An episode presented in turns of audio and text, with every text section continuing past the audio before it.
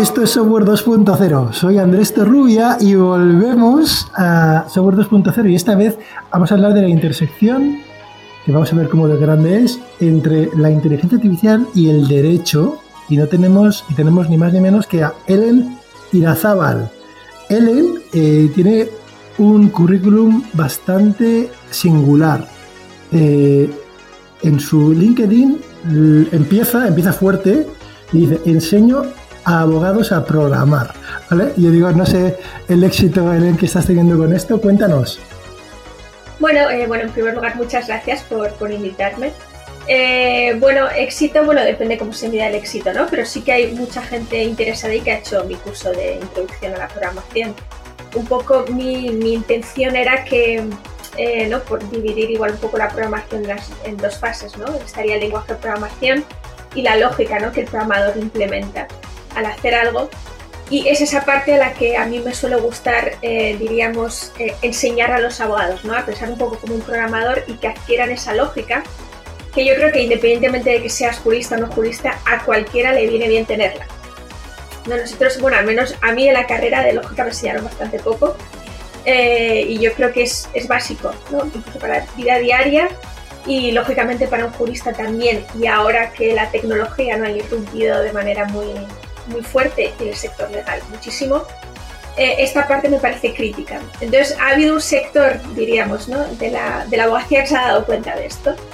Y tanto en España como en Latinoamérica, o sea, también tengo un público latinoamericano, curiosamente, eh, muy interesado en tecnología y muy interesado en, yo diría, un poco lo que caracteriza este, digamos, este nicho, como tú dices, sería el hecho de que no quieren solamente hacer eh, derecho digital, ¿no? que eso al final pues es como hacer un derecho mercantil, un derecho penal, pero aplicado a sector tecnológico. Pero no dejas de estar en el derecho, ¿no? por así decirlo. Cuando tú ya te adentras en la parte un poco más técnica, sales de esa zona de confort, ¿no? diríamos, y te metes en cosas técnicas porque lo que quieres es precisamente entender tecnología.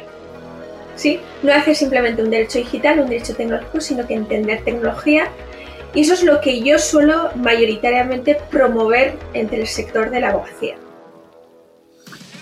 ¿Y cómo has llegado ahí? Porque tú eres de formación, eres abogado. Sí, sí efectivamente, yo soy eh, abogada. Eh, bueno, yo, además es una cosa que siempre cuento, eh, cada vez que empieza mi curso, cada vez que hay una charla, siempre cuento porque precisamente lo que intento es inspirar a gente que haya podido pasar un poco por lo mismo que yo, ¿no?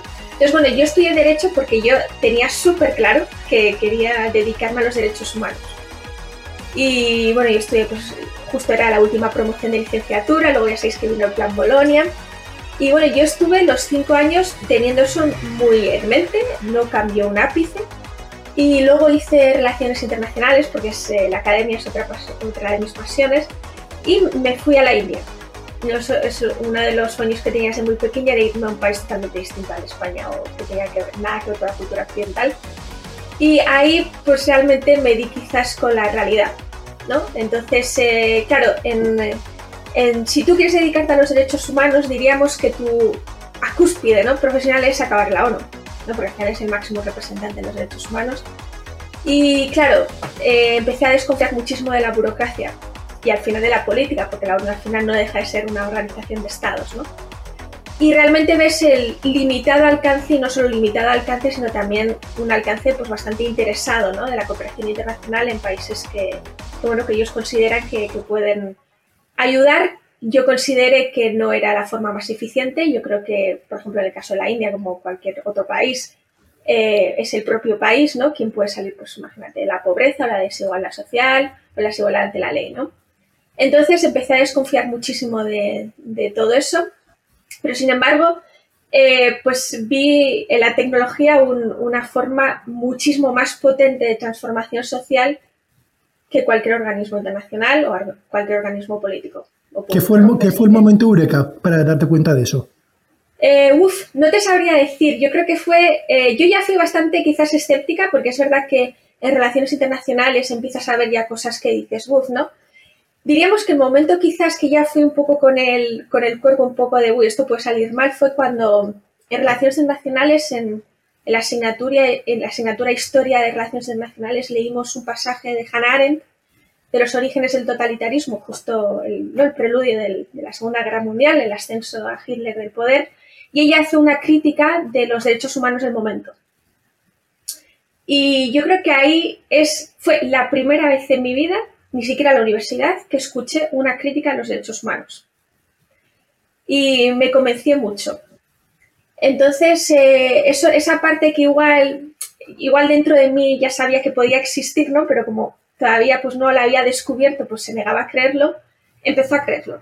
Entonces ahí ya con eso fui ya bastante, con una idea bastante mucho más escéptica, ¿no? Entonces cuando llegué allí, una de las cosas curiosas ¿no? que pasa en la India es que hay muchísimos desarrolladores de software. Entonces cada vez que igual mucha gente joven se te acerca, porque como eres blanca, eres occidental, pues a la gente le, le picaba la curiosidad de qué hacía una chica como yo allí, ¿no? Y, había muchísimos desarrolladores de software. Y digo, oye, ¿por qué no? O sea, por curiosidad, decir, ¿por qué desarrollar software? No, en España no tenía la sensación de que la gente era ingeniera informática por lo general, ¿no? Y allí, sin embargo, me dio esa sensación. Y curiosamente me encontré con una sociedad muy orientada a soluciones tecnológicas. Y pues ahí es cuando, ¿no? Pues eh, además, siempre lo cuento, en mi casa mi hermano eh, tenía ordenadores, era muy friki en los ordenadores y yo, sin embargo, en ningún momento mostré ningún tipo de interés. Hasta que la India, pues vi esa aplicación legal tecnológica y vi una forma de, ¿no? Al final de hacer derechos humanos mucho más eficiente. La tecnología para la eficiencia de los derechos humanos. Sí, esa fue, bueno, te pongo un ejemplo. Te pongo un ejemplo. Ya cuando volví de, la India, ¿no? Y bueno, volví a casa, bueno, imagínate, además vuelves y a mí me costó muchísimo adaptarme eh, India-España, otra vez, muchísimo. Más que España-India. Eh, y bueno, una de las cosas que, hacía eh, era leer el BOE, el Boletín Oficial del Estado. Cosa, que, hace todo, que hace todo el mundo. bueno, pues ya sabes, ¿no? Intentar leer, bueno, yo más que leer diría intentar leer. sí. Y para los que lo habéis intentado, os habréis dado cuenta que eso es infumable, ¿no? Y claro, está, la gente de, está la gente de Cibio, ¿no? Que lo traduce. Sí, eso es, bueno, está la gente de Cibio, efectivamente, pero gente, diríamos, corriente, ¿no? Indudable, que coja y en su tiempo libre se dedica a leer el BOES, que además puedes caer en la desgracia de cabrearte más. Entonces tampoco yo creo que a nivel psicológico conviene hacerlo, ¿no? Pero precisamente al ver eso, eh, claro, en la Constitución dice que, bueno, no es un mandamiento que haya publicidad de las normas, ¿no? Porque si no, la ciudadanía no puede ejercer sus derechos y deberes. Pero si os fijáis, o sea, realmente en España nadie sabe ni el número de normas que existen hoy vigentes. Cuando lees una norma, si es que lo intentas leer, incluso a los abogados, cuando no, no nos conocemos la temática, no logramos entenderlo. ¿Sí? Entonces no estamos en un... Eso de la publicidad de las normas, pues es algo de que sí están publicadas y ya está. Sí, pero de ahí a entender que eso se entiende como algo comprensible por la sociedad, etcétera, vamos, yo creo que es una utopía. Y ves, ¿no? O sea, la relación de publicidad de las normas, ejercer tus derechos y deberes, que va un poco en la línea de, ¿no? de los derechos humanos y, y, eso, y vi que en ese momento se hablaba, se empezó a hablar del Big Data.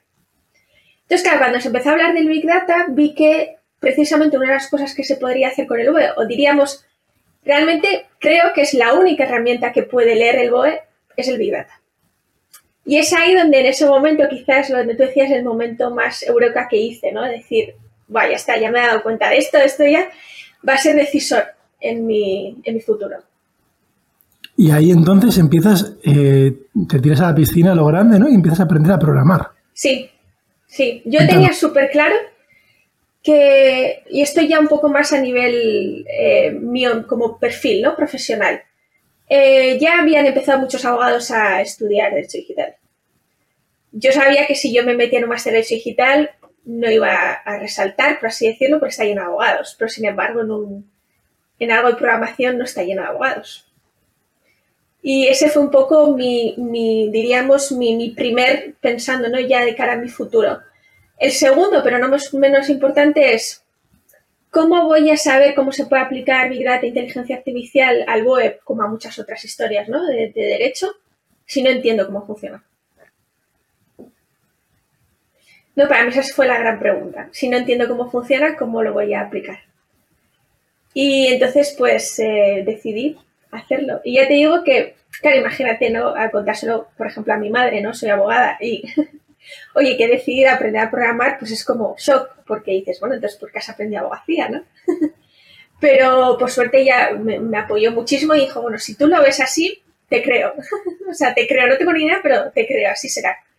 Y no me ha ido mal, efectivamente no me ha ido mal, eh, pero es verdad que eh, nada es un poco entre dos mundos sin ser ni de uno ni de otro, ¿no? Porque yo no me considero data scientist, ni de lejos, y aunque sea abogada de profesión, tampoco me clasificaría como una abogada al uso en el sentido de que hay muchas cosas que yo no comparto, ¿no? De cómo se hace en la abogacía.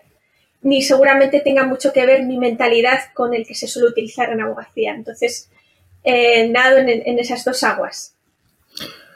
Ellen, yo he conocido a muchos, no muchos, pero he conocido a algunos abogados que tienen una visión, mm, voy a decir humanista, ¿no? Pero decir, yo soy, yo me considero, eh, bueno, yo soy ingeniero, ¿no? Entonces, toda la vida he sido, digamos, el de el friki, ¿no? Como tú, como tú creo que has mencionado la palabra antes. Y, y hablas con algunos abogados, ¿no? Y dicen que, que no se puede reducir las cosas a números, que, y digamos, las, las, no sé si lo dicen así, ¿no? Pero yo cuando leo las leyes, eh, a veces mi, tú has, mencionado un poco el, el, pensamiento lógico, cuando un, programa, un programador, un ingeniero, un diseñador, como quieras llamarlo, pues piensa algo, es muy, creo que los atributos como determinismo, especificidad, claridad son buenos, ¿no? Sin embargo, leo las leyes, eh, ya no el BOE, leo leyes que se supone que son que de ahí rigen nuestro comportamiento y nuestra sociedad y las veo llenas de ambigüedades, de contradicciones, de cosas. Entonces veo ahí, mi, cabeza a veces explota, ¿no? Entonces, eh, por una parte pienso, digo, vamos a ver, si viviéramos en una sociedad donde podríamos, de codificar, voy a inventarme, ¿eh? algo como la Constitución, como un programa, ¿vale? Vamos a hacerlo, supongamos, ¿no? Eh, novela de ciencia ficción, ¿no? Sería. eso sería un extremo, ¿no? Hacer como determinismo en el otro, no sé si en otro extremo, bueno, otro extremo sería la, anarquía, ¿no? Pero más hacia, hacia la ambigüedad está esa elasticidad humana, ¿no? Que tenemos ahora mismo, que es, que es tiene aspectos negativos. Yo te pregunto, eh, ¿dónde, dónde de, virado, de virado crees que estamos, ¿vale? Con, ¿Y dónde crees que, eh, y cómo sería, si es que lo has pensado, una buena solución donde podríamos dar más exactitud y determinismo a cosas y que no dependa, por ejemplo, hay muchísimos estudios, ¿no? A veces queremos pensar en la justicia o yo quiero pensar que si tengo un conflicto y, me y tiene que administrar justicia un juez, pues que la teoría, ¿no? Eh, ya te digo que, en que soy ingeniero, pero yo en mi cabeza debería dar igual que juez administra, ¿no? Debería dar exactamente igual. Y en la práctica hay estudios que no. Eh, no solamente no que juez, sino a qué hora del día, si acaba de comer o no acaba de comer, ¿no? Con lo cual, y eso es medible. O sea, sabemos, pero porque lo sabrían hasta los romanos, ¿no? Entiendo que, la, que no existe la administración perfecta de la justicia, ¿no? ¿Cómo puede, eh, entonces la pregunta un poco meta, ¿no? ¿Cómo puede la tecnología o el pensamiento lógico ayudar a ese fin y si consideras que el fin es bueno? Bueno, aquí hay varias cosas, ¿no? Porque eh, si os fijáis, el sector abogacía y leyes, eh, el sector abogacía diríamos, ¿no? Que es una, es una profesión libre, pero luego tenemos que las leyes la elabora el Parlamento, por lo tanto depende directamente del político, ¿sí? Y del Estado, y tenemos una justicia que depende, diríamos, en este caso del Poder Judicial, ¿no? Que es pública. Entonces, claro, ahí empezamos a dividir varias cosas. Eh, las leyes, em, tenemos un gran, considero yo, un gran problema de las leyes en el sentido de que tenemos una cantidad ingente de leyes que no sabemos qué tipo de, efectividad tienen sobre la sociedad, ¿sí? Ni la relación entre unas y otras y cómo están influyendo en el comportamiento de la sociedad a nivel económico, a nivel social, ¿sí? Y eh, este problema no es de fácil solución porque no depende de la abogacía. Eh, dependerá igual en cierta medida en hacer un poco de lobby, que tampoco se está haciendo, pero diríamos más bien que esto es un poco a iniciativa de los partidos políticos, ¿no? porque al final son, son quienes elaboran las leyes y yo considero que no tienen en absoluto ningún interés en que cambie el status quo en este sentido. Eh, ¿Por qué? Porque al final en una ley pueden colarla fácilmente.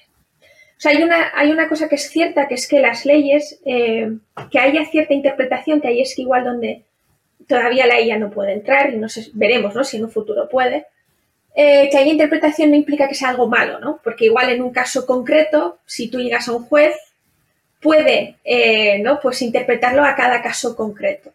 Pero el problema no es ese, es que el problema es mucho mayor, ¿no? Es un sistema que ya, yo considero que hay una hiperinflación eh, legislativa, muchísimas leyes, muchísimos artículos, hay veces que tampoco se entienden, se pueden entender las leyes, su aplicación, no hay un mecanismo diríamos, cíclico de poder analizar la efectividad de esas leyes en, diríamos, en, cada situación. Por lo tanto, promulgamos leyes como si esto fuera pues algo normal, ¿no? O sea, las hojas del BOE vuelan, por así decirlo. Entonces, esa parte, por ejemplo, la IA, la parte de interpretación a día de hoy no lo puede hacer. Lo que sí podría hacer, sí, es, diríamos, eh, ayudar a ser más transparentes. ¿no? Si el BOE, por ejemplo, es difícil encontrar una norma porque hay gente que no entiende el BOE, un software, ¿no? o diríamos, eh, hacer un buscador podría ayudar en esa tarea. Otra de las tareas que podría ayudar es en, diríamos, en ayudar a los trámites burocráticos, que al final son esenciales también, ¿no? La relación entre, ciudadano y Estado, por otra parte. Em, y luego, antes de que se ¿no? El tema de los jueces, yo siempre digo que los jueces al final son humanos, son personas y tienen sus propios sesgos, ¿sí? Pero curiosamente eh, veo mucho más un debate en torno al sesgo de la inteligencia artificial que en torno al juez. ¿Sí? Bueno, me, encanta, que digas eso, eh, Ellen, porque eres de las pocas personas que lo dices, siempre se habla, y, y puede serlo, ¿eh? Y puede serlo de la inteligencia artificial como sospechosa, hay muchos círculos automáticamente sospechosa, ¿no? Y dentro de poco, sí, sí, automáticamente. A, lo mejor un día yo voy por la calle y me detienen, no diga, ¿usted qué ha hecho? No, es, es ingeniero, ya voy, tengo, que, tengo que avergonzarme, ¿no? Por ser ingeniero. Estoy de broma, ¿eh? Pero, pero, pero es, verdad, ¿no? O sea, ¿qué hay de los sesgos humanos, ¿no? Y qué mecanismos hay de que tienen que haberlos, ¿no? Igual que se habla de mecanismos de, mm, ¿cómo se dice? Cuando tienes que responder, ¿no? De reclamación, Em, tiene que haber mecanismos también para, los jueces, ¿no? Entonces, eh, hay un caso, ¿no? Eh, hay un caso que para mí es escandaloso, que es el caso de Francia. Eh, ¿Puedes contar este, el caso de Francia, los jueces, en qué consiste y, tu opinión? Bueno, prácticamente, y no, bueno, hace mucho tiempo que ya dejé de leer la noticia, ¿no? Porque hace salió ya, creo que antes de pandemia, si no recuerdo mal que fue el hecho de que, bueno, promulgaron una norma donde no se podía hacer, eh, digamos, perfilado de jueces, ¿no? Es por así decirlo que pudiésemos analizar eh, la actuación de los jueces en base a sus sentencias, ¿no? Decir, mira, pues este juez ha hecho tantas tal o este juez ha hecho tantas cual. Claro, yo creo que este problema eh, es muy, yo sé un poco el tema de, por ejemplo, ¿no? los datos abiertos, ¿no? el registro mercantil. ¿Por qué no se liberan? porque es que el Estado cuenta con que no se podían analizar grandes volúmenes de datos y descifrar qué cosas podían estar pasando ahí, ¿no? Entonces, que no liberen los datos, yo creo que es un interés político, eh, o incluso puede ser empresarial, de que, claro, si se liberan, pues quizás salgan cosas que no nos gusten. Quizás en el tema de los jueces pasa igual, ¿sí? Hay una, diríamos, tenemos, ¿no? Eh, un poco lo que tú decías, tú crees que pues, si tú vas un día a juicio vas a recibir justicia. Eh, en mi experiencia, esto no siempre es así. La gente se lleva un chasco con la justicia porque tienen un ideal de justicia que no va acorde con el que, se, con el que hay, ¿no? Independientemente del juez.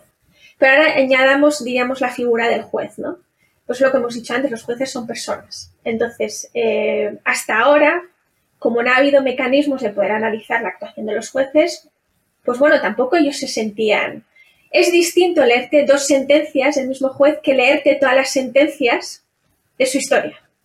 ¿Sí? Y, compararlas con, y compararlas con otras, eso es, ese cruce de datos es lo que yo creo que les da muchísimo miedo, porque claro, el principal daño que yo creo que se puede hacer es realmente dañar a la carrera judicial. Que de repente la ciudadanía se dé cuenta de que los jueces, pues bueno, al final son personas. Yo, para mí esa es mi opinión. Eh, no es de fácil solución porque vuelvo a decir que esto no es como hablar, esto tiene que ver mucho ¿no? con, las formas de hacer del Estado. En Francia esto lo promulgaron y creo que no hay, no, creo que haya marcha atrás. eh, en España veremos. Pero vaya, que no, se nos presentan... Me parece, me parece, un poco, me parece un poco hipócrita, ¿no? Que se intente promulgar la transparencia en muchas facetas de la sociedad y justamente los estamentos que están arriba a ellos no les aplica. Bueno, pero eso siempre es así. No, al final... Sí, pero podemos decirlo, ¿no? sí, sí, total, pero eso es indudable. Indudable. Yo creo que la hipocresía en la política y la mentira son. Vaya, son. es el pan del día a día. Oye, Ellen, para que no nos dé una úlcera, eh, ¿qué lenguajes de. ¿Cómo has empezado a programar? ¿O qué, qué aspectos técnicos has, has trabajado? Eh, empecé a programar en R. Y después Python, porque como ya sabéis, el procesamiento del lenguaje natural hay más librerías en Python que en R. Entonces, claro, eh, para analizar, poder analizar texto ¿no? y para poder entender el procesamiento del lenguaje natural, sí o sí tenía que saltarme a Python. Pero empecé en R. Muy bien. Oye, qué, interesante. Oye, entonces, ¿dónde estaríamos, dónde estaríamos hoy em, en lo que se puede hacer, ¿no? O sea, en la práctica, ¿no? Tú dices Python, eh, en NLP, ¿qué cosas hoy en día tú dices, esto está maduro para hacer? Ya, ya hemos dicho que interpretar, hacer como unas valoraciones subjetivas, ¿no? Pero, ¿qué cosas sí? Pues a mí la principal que se me ocurre es eh, reconocimiento de entidades, ¿no? Entity Name Recognition. Eh, porque al final, imaginaros, ¿no? En contratos, incluso sentencias, eh, leyes, podemos detectar, pues por ejemplo, las partes interesadas, el objeto, las fechas, las organizaciones involucradas, leyes involucradas también. Eso es una cosa que ya se puede hacer y me consta que se está haciendo.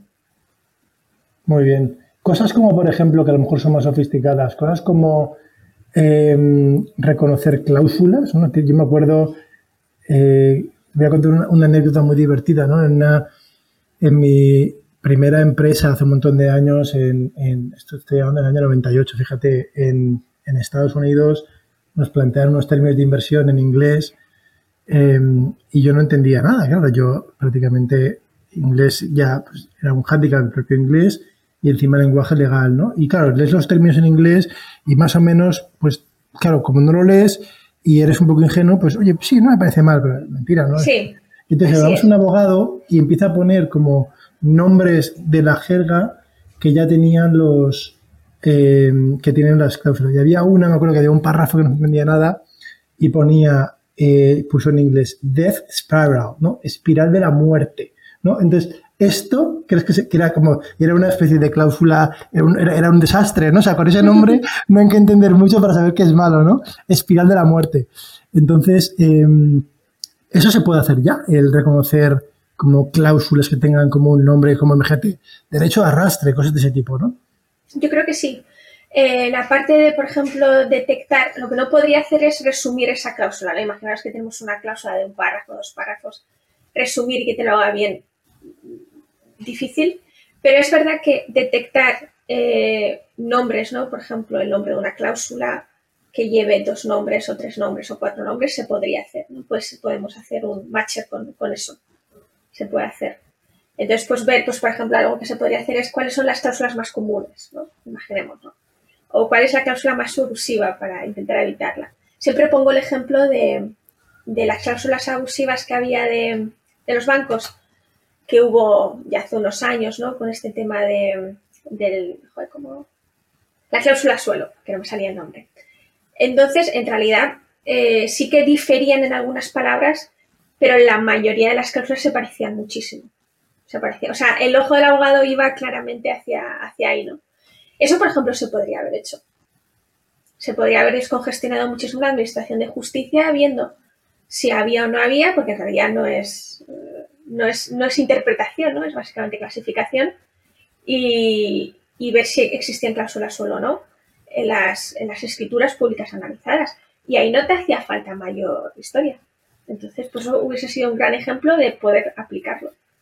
Oye, hablando del LP en castellano, para tema, bueno, para tema del mundo legal, pero quizá en general, ¿qué, herramientas, eh, hay modelos preentrenados donde estamos, yo sé que en inglés en general, ¿no? Modelos transversales, lo que llaman modelos fundación, bueno, de cimiento, ¿no? llaman fundacionales, pero en inglés de foundation de cimientos, ¿no? Modelos base eh, hay mucho en inglés y encima de eso los puedes, los puedes ajustar para tareas eh, más específicas, pero en castellano tenemos equivalentes a GPTs X buenos para, por ejemplo, ajustarlo y reentrenarlo en un problema legal o todavía estamos un poco más cortos en ese aspecto? Yo creo que adaptado a legal al español, el que sacó el Instituto de Ingeniería del Conocimiento eh, este verano. De hecho, que lo adaptaron, digamos, el lenguaje al, jurídico. Eh, no sé si está libre, no, tengo ni idea, ese que hicieron el corpus. Eh, de hecho, yo lo publiqué en LinkedIn. y diríamos, para mí, yo creo que el más específico español jurídico es el suyo. Luego más, no sé, que no sea jurídico para andar en PLN, Hugging Face, ¿no? En la librería Hugging Face. Ellos, bueno, ya sabéis que han sacado en varios idiomas, ¿no? Pues hacer el tuning, etc, etc, ahí se puede cacharrear, ¿no? Eh, yo diría esas dos. Y yo, por ejemplo, también para que los abogados puedan ver, ¿no? Cómo puede, pues eso, las librerías pueden analizar, ¿no? Hacer análisis de las frases y tal, Spicy, que también va bien en ese sentido, ¿no? Eh, entonces, bueno, pero vaya, jurídico legal, el IC yo creo el único que ha hecho algo específico. Estás hablando de cosas como Spicy, luego lo mezclas con aspectos jurídicos del BOE y has, y has hablado, digamos, de todo esto emana de una creencia tuya que es que los abogados tienen que entender cómo funciona esto, ¿no? ¿Por qué? ¿Por qué es importante que tengan que entender eso? Eh, por varios motivos, ¿no? el, un matiz, simplemente el tener que entender no implica que programen. ¿Sí? Yo lo que pasa es que la estrategia que suelo seguir es que al menos que programen durante dos horas en mi clase. Eh, porque es verdad que esas dos horas no se las va a quitar nadie. y una cosa es que te lo cuenten y otra cosa es que lo hagas, ¿no? Entonces, eh, pero vaya, es verdad que, bueno, eh, quizás pues no haga falta. Yo creo que veo mucho más importante que sepan de lógica, ¿no? La lógica. Pero bueno, adentrándome en tu, en tu pregunta. Eh, ¿Por qué considero que es importante que, entiendan conceptos técnicos básicos? Eh, un motivo es la regulación. Entonces yo pongo siempre el mismo ejemplo. Inteligencia artificial, que pronto va a haber una regulación, eh, como bien sabemos a la Unión Europea le encanta regular, y ya se manejan conceptos como algoritmo, sesgo, ¿sí? auditorías, transparencia del algoritmo, etc, etc. Pero yo siempre les digo, vale, cómo funciona la inteligencia artificial y mucha gente no te sabe responder. Entonces la pregunta es, ¿cómo voy a aplicar esos conceptos jurídicos si yo no sé cómo está funcionando la inteligencia artificial? ¿Cómo yo sé si, un, si una red neuronal es transparente? Si tan siquiera sé los pasos básicos que sigue un data scientist a la hora de hacer un análisis. ¿No? ¿Cómo sé dónde está el sesgo si no sé tampoco cuáles son las fases de un proyecto de data science? Entonces, mi, diríamos, mi, core es enseñarles eso, ¿no? Es gente que no ha recibido esa formación, bueno, en la universidad yo tampoco, o sea, ni se hablaba de tecnología, ¿no? O sea, de lejos, ni se hablaba, ni tal. Entonces, eh, considero esta parte, yo creo que la más crítica. Y si nos fijamos, para toda tecnología, o sea, realmente eh, que tengamos un reglamento general de protección de datos y que no se sepa cómo funciona Internet, ¿Qué quieres, decir? ¿Qué quieres decir con eso? Es decir, eh, yo creo que aquellos abogados que sepan esa parte técnica aportan un grandísimo valor, ¿no? En el ejemplo que te he puesto, ¿no? La herramienta de protección de datos y que sepas cómo funciona Internet. Pues cuando tú implementes medidas de seguridad, no vas a implementarlas porque ya las tienes apuntadas. ¿Me explico? Porque ya, bueno, ya hay una lista exhaustiva, sino porque tú puedes tener esa flexibilidad de poder cambiarlas porque entiendes cómo funciona Internet. Y entiendes que igual en una empresa, depende de qué antivirus, ¿no? O depende de qué tipo de medida de seguridad, no les compensa. ¿No? Y puedes asumir ese riesgo también como abogado. Los abogados tendemos mucho a eliminar ese riesgo porque no queremos que si pasa algo nos lleguen las culpas. El problema de tecnología es que vosotros sufrís mucho riesgo, ¿no? En el sentido de que si cometes un error, pues algo no puede funcionar, se cae algo bien, etc., etcétera. Entonces, son dos mundos totalmente distintos. Para poder aunar esos dos mundos, el abogado tiene que entender a qué se enfrenta un programador y tiene que entender cómo funciona la tecnología desde ese punto de vista para poder entender el error y el riesgo. Pero eso a mí me gusta poner a programar porque les fuerza a buscar en Google antes de que pregunten. Práctica que no se suele seguir mucho, ¿no? Si tú tienes un error, imagínate instalando algo enseguida, pues voy a llamar al técnico porque ni se imaginan que ellos mismos lo pueden solucionar. Esto no es así, ¿no? Porque en programación sabéis que está lleno de errores y lo primero que se hace que es buscar en Google, ¿no? Stack Overflow y, y a tirar, ¿no? Pues enseñarles ese tipo de cosas para que también sean más independientes y tengan, diríamos, una visión un poco más realista, por una parte, y, y más tolerante y que tengan menos miedo de afrontar tecnología. Así, seguramente harás mucho mejor tu trabajo. Esa es mi filosofía. Lógicamente no todo el mundo la tiene por qué compartir, pero esa es la filosofía que yo, que yo llevo porque a mí me sirvió y yo creo que puede servir de mucho. Otro ejemplo son proyectos que se siguen en transformación digital. ¿sí? Entonces, ¿qué suele pasar con esos proyectos? Que muchas veces como no, no saben en qué consisten, por ejemplo, imaginar un proyecto de inteligencia artificial aplicado a un despacho y ninguno entiende inteligencia artificial. Pues claro, primero, ¿cómo compras ese proyecto? ¿No? ¿Cómo haces las preguntas correctas para, saber si ese proyecto se ajusta a ti o no? Segundo, ¿cómo haces la supervisión de ese proyecto? ¿Sí? Eh, hay muchas veces que la gente se cabrea porque, claro, se creían que igual se podía aplicar en un mes o cinco meses y luego igual te lleva un año. Porque igual tus datos no están bien, no sabes dónde están, hay que formatearlos, te cuesta una pasta y pues se vienen abajo. Eso se podría evitar con una formación. Y ya digo, no es una formación ni costosa mentalmente, porque no estamos hablando de ser un ingeniero, ¿sí? Yo siempre digo, no estamos hablando de ser un ingeniero, estamos hablando de que desde, desde nuestra profesionalidad podamos entender esa parte técnica para poder tomar decisiones informadas y competentes. Oye, eh, me vas a permitir que haga un chiste. A ver. es un chiste, es que has mencionado que a Europa le encanta regular, ¿no? Eh, sí. has tocado la regulación y entonces el chiste no es mío, ¿eh? el chiste lo he visto por, lo vi en Twitter. Y el chiste es, imagínate, hay una fiesta ¿no? de inteligencia artificial y entonces eh, viene Estados Unidos y, y dice Estados Unidos, fiesta, bien, yo voy a, yo, yo aporto el software, ¿no? Todo el mundo, ¡ah! Aplausos, ¿no? Viene China y dice, vale, vale, pues yo llevaré el hardware. Todo el mundo, ¡ah! Estupendo. Y llega Europa y dice, yo aporto la regulación, ¿no? Y le tiran tomates, ¿no? Nadie quiere la regulación. ¿Qué opinas, ¿no? De la tendencia, parece que, que hay gente que opina que, que Europa es la, la, De hecho, bueno, no es que lo opinen, de hecho, los propios textos de, los preludios, ¿no? no sé cómo se llaman técnicamente, eh, los textos que vienen asociados a las normas, que no son las normas. Los preámbulos. Los preámbulos, ¿no? Eh, acerca de la justificación de la regulación, en concreto de la IA en Europa, hablan, ¿eh? eh como que es la manera de Europa de tener, digamos, de tener un protagonismo en inteligencia artificial a través de la regulación. Entonces, el chiste es real, ¿vale? O sea, Europa opina eso. ¿Qué opinas?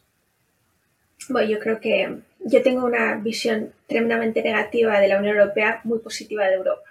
¿no? O sea, soy muy positiva de Europa en el sentido de que del, libre mercado, ¿no? De que podamos intercambiar capitales, personas, ¿no? Que cualquier trabajador europeo pueda ir a otro país, etcétera. Buenísimo, como intercambiar datos. Ahora, esta intervención constante a la que ya hemos asumido por buena, ¿no? Eh, lo de la inteligencia artificial de la Unión Europea a mí realmente me parece un auténtico insulto. Eh, por ejemplo, dicen eh, que son ellos además efectivamente dicen vamos a regular porque qué bien porque nosotros estamos a la vanguardia de los derechos humanos. También dicen que quieren potenciar la innovación. Y mi pregunta es, ¿cómo saben que con una regulación van a potenciar la innovación? O sea, ¿realmente creemos que la innovación es tan básica y tan lineal que con una regulación se potencia? O sea, ¿realmente que creemos que vamos a estar a la par que China, Estados Unidos con una regulación? No hay ningún otro elemento que entre dentro de ese esquema, por ejemplo, ¿no? La economía. Eso para empezar. Entonces ya, para mí, empieza mintiendo. ¿Sí? O sea, esto de vender la moto de que la regulación es la panacea, no es verdad. Pongo otro ejemplo, ¿no? Un poco en la línea de esto. Eh, a mí me, suele gustar mucho hablar de esto porque normalmente eh, a los juristas nos encanta que existan regulaciones porque nos dan trabajo. ¿sí? Entonces, cada vez que hay un problema decimos, esto habría que regular. Incluso gente corriente también lo hace. Yo cada vez que pasa esto me echo las manos a la cabeza. Y recuerdo una vez que Mark Zuckerberg dijo lo de tendríamos que regular más. Claro, no te jode. A él es al primero que le conviene que se regule porque precisamente así impide que haya competencia. O sea, la mejor manera, en mi opinión, de que se preserve la privacidad de los usuarios, que esto se puede aplicar ahora mismo a la lógica de la inteligencia artificial, es que exista más competencia entre empresas. Ahora mismo no hay ninguna empresa que le esté haciendo la competencia a Facebook en una red social como la suya, ¿no? Luego tendríamos Twitter, pero bueno, no es lo mismo. Entonces no tiene incentivo para mejorar los servicios del usuario. ¿Me explico? Entonces, estamos hay, dando... hay, gente que te lo va a comparar como con, el tabaco, ¿no? Por ejemplo, entonces te dicen, bueno, bueno, el que haya competencia entre tabacaleras no significa que vayan a actuar por el bien de los usuarios, porque como cartel, si lo quieres llamar así, no lo hacen, ¿no? Entonces, hay un contraargumento contra eso, ¿no? Sí, claro, o sea, puede existirlo y bueno, efectivamente puede ser así. Yo creo que el tema es que no es aplicable el tabaco a tecnología. Yo creo que no estaríamos en, un, en una misma situación, ¿no? O sea, mi hecho no es decir es la panacea, pero tampoco lo es la regulación. Ese es el punto. ¿Me explico? O sea, tampoco es la regulación. No porque tengamos una obligatoriedad legal implica que sea efectivo. Que exista un, una notificación de cookies significa que están velando mucho más por nuestra privacidad? Esas son las preguntas que a mí me gustaría que se planteasen, ¿sí? Entonces, lo que digo es, no consideremos que la regulación, al final la regulación es lineal, la tecnología no, es un sistema complejo, ¿sí? Es un sistema muy complejo. Entonces, pongo el, ejemplo de los buscadores, ¿no? Salieron buscadores que eran más tolerantes en teoría con la privacidad. ¿Por qué? Porque hubo un clamor social hacia eso, ¿no? Entonces hay startups que se adaptan a dar respuesta a ese clamor social. Por eso digo que efectivamente puede pasar y efectivamente no puede pasar, pero que es una posibilidad y que no la descartemos y que no tengamos, diríamos, en la... no demos por hecho que porque ya existe una regulación, eso se cumple. Y luego otra parte sería el hecho de que, esto, bueno, esto ya es un poco mi, teoría, ¿no? Pero me gustaría también explorarlo un poco más. Esto, lo que estoy diciendo, me gustaría hacer un doctorado en esto, ¿no? Para, para poder investigarlo más profundamente.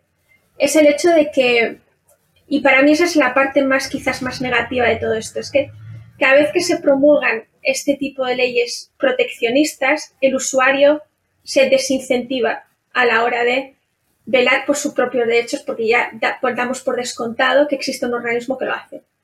No tenemos incentivo a esa responsabilidad individual. ¿Sí? Entonces, eh, no sé, a mí, a mí me pasa, ¿no? O recuerdo a mi madre cuando salió la RGPD y llegaron todos los banners, ella me dijo, quedo ya todo que sí, ¿verdad? Sí, o, más allá, ¿no? te instalas ahí una, una extensión para que diga que sí por ti, ¿no? Si eres un Claro, incluso dices, porque mira, esto para mí esto no es internet, ¿no? Para internet es entrar en un sitio y leer y bueno, a mí lo de la privacidad, pues ¿qué me va a pasar? Nada. Y si me pasa, pues bueno, como ya sé que existen leyes o ya sé que existen organismos que no pueden velar por eso, pues bueno, tampoco me importa. Para mí, esa parte de esa promulgar, ¿no? Esa irresponsabilidad en el sentido de que como ya tenemos ¿no? Eh, leyes proteccionistas de cara al usuario no me parece óptima en cuanto a uso responsable de Internet, que luego está esa parte, no uso responsable de Internet. Bueno, pero ¿qué incentivo hay? Porque eso también es un poco como mi formación, ¿no? Tú tienes que tener una clara perspectiva de que quieres hacer eso, ¿no? Porque habrá gente que no le interese ni, ni, ni invertir su tiempo ni su dinero en eso. Esto pasa un poco igual. ¿por qué estamos, por estamos delegando esa responsabilidad y nuestra libertad a, este tipo de cosas? ¿no? O sea, no. Considero que para que la gente eh, sea más competente también hay que dejar que cometan sus errores, como pasa en tecnología, básicamente. Es un poco mi filosofía, que sé que no es muy, muy mainstream, pero bueno, yo la lanzo.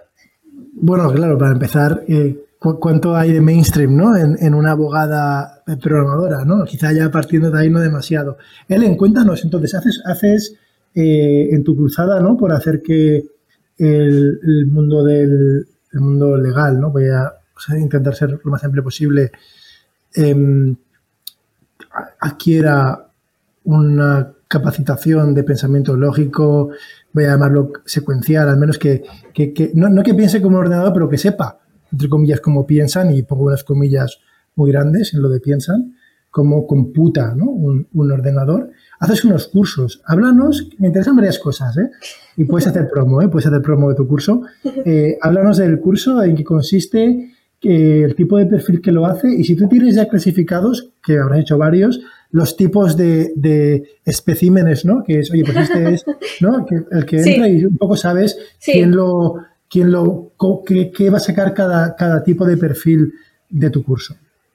Eh, bueno, mi curso consiste en prácticamente ocho horas, o sea, es lo mínimo, ¿no? Que yo creo que cualquier abogado tiene, que se dedica a tecnología tiene que conocer, que es hablar de redes y sistemas, porque yo hubo un tiempo que me dediqué a la ciberseguridad. No es el punto de vista de cómo funciona Internet, eh, me parece importante, ¿no? Que es una IP, o sea, algo tan sencillo como eso, ¿no? De cómo funcionan eh, cliente-servidor, ¿no? Eh, cómo funciona la inteligencia artificial, también me parece muy, muy importante, ¿no? De manera intuicional, cómo funciona. Entonces, en dos horas, pues se explica un poco, ¿no? Los retos a los que se enfrenta la inteligencia artificial, etcétera. Y luego, durante cuatro horas, es lógica de la programación, en qué consiste un algoritmo, que curiosamente hablamos de algoritmos muchísimo, pero no se sabe realmente en qué, consisten. Eh, algoritmos, eh, era, estaba pensando en otra que era importante, ahora no me sale. Básicamente las cuatro, la abstracción, ahora me ha salido. Abstracción, en qué consiste. Entonces pueden ver cosas que se aplican en nuestra vida real que pueden aplicarse también a la hora de cuando, pues, en general las ciencias de la computación, ¿no? Y luego, pues en otras cuatro horas programan.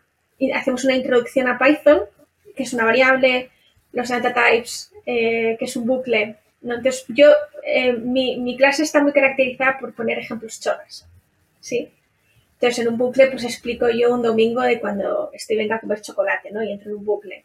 Eh, una variable, pues hacer la simulación con una biblioteca. una abstracción, pues con el metro de Madrid, ¿no? La lavadora de casa. ese tipo de cosas, ¿no? Que sean asimilables hacia un público que, bueno, no tiene por qué ir más allá pero que sí al menos se entiende en general en qué consiste, ¿no? Entonces, bueno, esa es un poco mi, filosofía. Eh, y una cosa importante que también suelo decir es que cuando programan, a mí la síntesis de la programación es lo que menos me importa.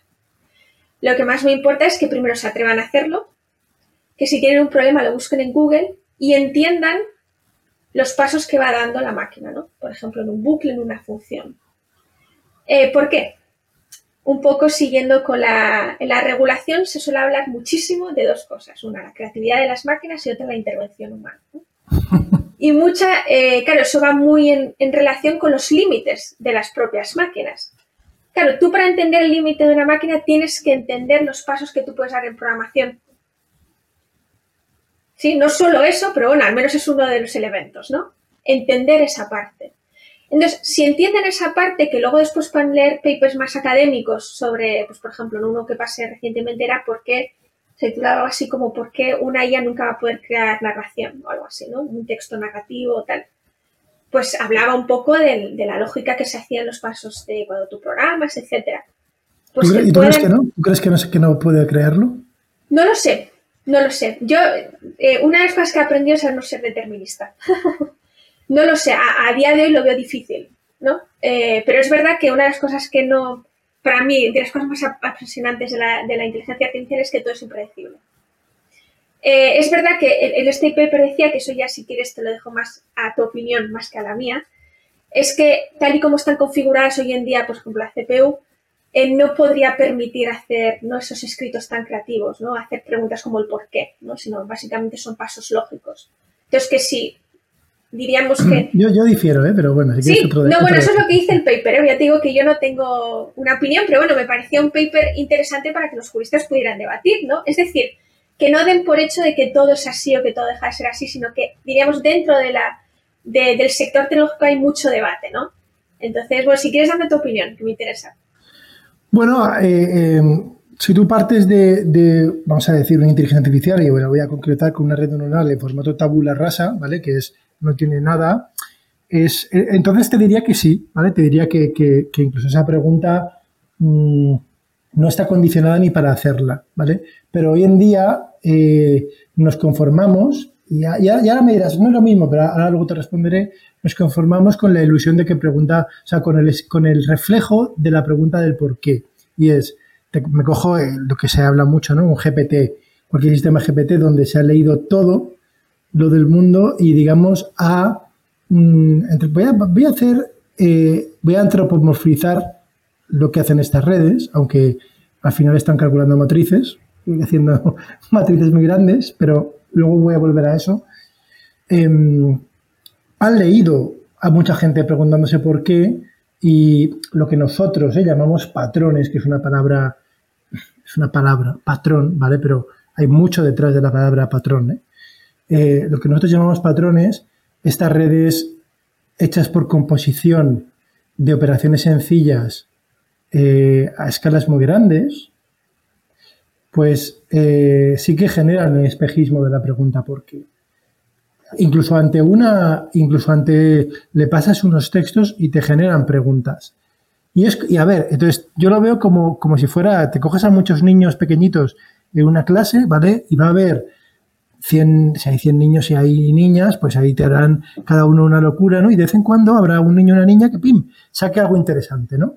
Entonces diremos, mira, mira, sí, los niños lo hacen, ¿no? Y coges siempre el mejor. Eh, estas redes funcionan muchas veces así, que es, muchas veces dicen barbaridades en el aspecto creativo, ¿vale? Las personas, entonces, donde voy es que las personas lo hacemos, sí, pero las personas no somos una tabula rasa, ¿vale? Entonces, muchos artículos intentan comparar la tabula rasa. Tabula rasa es la tabla rasa donde eso está un lienzo en blanco absolutamente, ¿no? Las personas ya venimos con una cosa, con una evolución de la vida en planeta Tierra, donde para que nosotros nos podamos erguir y escuchar y ver, han tenido que morir millones de antepasados eh, humanos, primates y, vamos, hasta amebas, ¿no? Hacia atrás, con lo cual nosotros no venimos de la tabula rasa. Entonces, eh, depende, de qué, depende de qué rasero midamos. Yo creo que sí que cada vez más va a hacer cosas parecidas entonces me podrás decir, bueno, es que estás hablando de imitación y te diré que sí, ¿vale? Pero igual que un artista imita a otro artista y son muchas veces eh, la creatividad, ¿eh? te hablo por decir un tema de creatividad, y son, y son avances incrementales ¿no? de artistas. Y de repente llega un artista nuevo, te coges un Picasso, te coges un Van Gogh donde viene con otro parámetro, ¿no? O sea, otros parámetros. Eh, y a mí me gusta, si tú, Ellen, sabes de, tecnología, ¿no? En, este, en este concepto matemático que llaman el espacio latente de una red neuronal, eh, que es una representación eh, en una dimensionalidad diferente a la que, entre comillas, es la, de los sentidos, ¿no? O sea, una imagen, pues vamos a pensar que es de dos dimensiones con colores, pero cuando vemos una cara de una persona, nuestro recuerdo es un, a veces es como no, no almacenamos los píxeles de la persona, tenemos como un recuerdo de la cara, ¿no? Entonces, eso en una red neuronal se, se, puede, digamos, cuantificar en, en, una zona de la red, en varias zonas, se puede llamar el espacio latente, en el cerebro. Se han establecido eh, relaciones. Está la neurona Jennifer Aston, em, que originalmente es la neurona abuela, ¿no? Eh, antes de meterle un nombre eh, mainstream, ¿no? Em, entonces hay cosas parecidas. Donde quiero, donde quiero ir con esto es que conceptos como la creatividad que has dicho o la capacidad de hacer preguntas, yo no sé si en tabula rasa em, las redes podrían evolucionar hacia ahí, igual que el ser humano tardó millones de años en salir de las cavernas y en balbucear preguntas, que lo tenemos. Entonces, yo no sé si un ordenador, oye, a lo mejor, a lo mejor podría, ¿eh? si lo dejas millones de años con, unas reglas evolutivas que lo presionen hacia esa dirección. Es muy pretencioso decir que sí y decir que no, ¿eh? pero también quiero mantener, has dicho no determinismo, yo diría, eh, yo no sería taxativo, ¿no? Con, más que determinista, quizás sería, sí, sí, aspiraría al determinismo, pero sí a la taxatividad, ¿no? Eh, bueno, te suelto un rollo y te estaba, te estaba entrevistando ya a ti, ¿eh? Y me has hecho una pregunta. Em, bueno, te, he preguntado yo, pero me parecía interesante tu respuesta, porque ya te digo que no solo ser capaz de, al menos bajo mis conocimientos, de dar una respuesta. Pero bueno, yo creo que es, es bonito debate, ¿no? O sea, al menos que el debate vaya un poco más allá del jurídico, sí, que vaya más al hecho de podría, no podría, qué tendría que pasar, ¿no? Al menos que vaya un poco hacia... Yo quiero empujar ese tipo de, debates, ¿no? Ese es un poco mi objetivo. Muy bien. ¿Y entonces se hacen ocho, se hacen ocho horas el curso? Sí. ¿Y qué tipo de perfiles suelen acudir a tu curso? Normalmente eh, son perfiles ya tecnológicos, o sea, ya con componente ya o bien ya están trabajando en tecnología o bien tienen una clara predisposición a dedicarse a tecnología. Yo creo que el principal es ese. Eh, hay pero, son, pero, son, abogados, ¿no? Sí, sí, son abogados, todos son abogados. Vale, vale. no ha habido una excepción. Perfiles tecnológicos no, o sea, son abogados Perdón, sí. que no rechazan la tecnología. Eso, diría yo, no, no, en absoluto, de hecho la abrazan. ¿no? De hecho la abrazan perfecto. y yo creo que la abrazan y también veo un, un miedo. Eh, cierta, en ciertos por no todos, pero sí que igual un miedo de, de qué va a pasar. ¿Sí? Eh, ¿Qué nos va a pasar también? Eh, yo creo que la programación, ahora ya independientemente de mi curso, ¿no? Eh, veo mucho que responde a un miedo, considero infundado, del abogado. O bien hay gente que quiere programar porque quieren hacer ellos sus propias aplicaciones, porque o bien no entienden muy bien por qué los desarrolladores lo hacen de una determinada manera, o quieren hacer algo mejor o tal. Esa, por ejemplo, esa perspectiva yo la intento que se palíe, ¿no? De alguna manera. Es decir, aprender a programar para hacer algo concreto te tiene que rentar mucho. sí. Eh, para hacer además una aplicación o lo que fuera, o una, o bueno, lo que sea, ¿no? Pero relacionado, te tiene que rentar mucho. Yo creo que es mucho mejor que tengan una visión favorable y que entiendan cómo funciona el mercado tecnológico, ¿no? Porque un software no puede adaptarse más allá a ti, ¿no? Porque ya viene de alguna manera preestablecido. Muchas veces creen que, que se puede, ¿no? Porque, bueno, es tecnología y todo se puede, ¿no? Como con la inteligencia artificial. Es inteligencia artificial, entonces todo puede hacer. Y no. Entonces, esas son, diríamos, las principales retos que tenemos en abogacía, porque al final es un público que no, no ha mamado tecnología, ¿no? Un poco con lo que a mí me pasó y que quise de alguna manera romper esa, esa brecha. Y hay mucha gente que quiere romperla, ¿no? Decir, joder, pues me gustaría entender más esto, me gustaría tener una visión más positiva o eh, tengo que temerla, no tengo que temerla, ¿no? Eh, o quiero programar porque quiero, también he conocido a profesionales abogados que quieren hacer carreras técnicas. Quieren ser desarrolladores o quieren ser data scientists. Eh, pues adelante, ¿no? Si eso es lo que tú has descubierto que te gusta, hombre, pues adelante. Pero siempre digo que no sea fundada por el miedo. Porque programar si no te gusta, sabréis vosotros que es un picor, ¿sí? Por decirlo de manera suave. Entonces no tiene mucho sentido. Yo creo que es mucho más eh, adecuado ¿no? y óptimo que busquen su sitio en tecnología, pero sin dejar de ser abogados, por así decirlo, ¿no? Pero incluso aquellos abogados que dejan de ser abogados, lo que les empujo es que entiendan mínimamente conceptos técnicos. Estupendo. Ellen, pues ha sido un placer. No sé si te gustaría comentar alguna cosa más. Eh, por mi parte, me ha, vamos, me quedo con, con que per- personalmente, por lo que veo, yo veo totalmente necesaria a medida que la tecnología eh, impregna cada vez más, y digo tecnología de forma muy amplia, ¿eh? incluyendo el software 1.0 y el software 2.0, em, cada vez más facetas de la sociedad, no solamente a nivel profesional, a todos los niveles, ¿no? desde la medicina, desde el derecho, desde la economía, desde, ya te digo, ¿eh? a todos los niveles, em, veo necesario que, que se abrace y se entienda. Yo es que pienso como tú, creo que a veces, bueno, hay cierta mm, creencia errónea de que es más complicado de lo que es. Hay gente que le gusta Mm, también hacerlo más complicado de lo que es. Eh, y Y mucho puede- más eh, aterrador de lo que realmente es. Ujú, Sí, y es bastante más fácil, entonces me parece súper, aunque no seas mainstream, a mí me gustaría que en el futuro eh, fueras mucho más mainstream. Ah, gracias. Qué halago. Bueno, pues un placer, Elena. Igualmente, muchas gracias.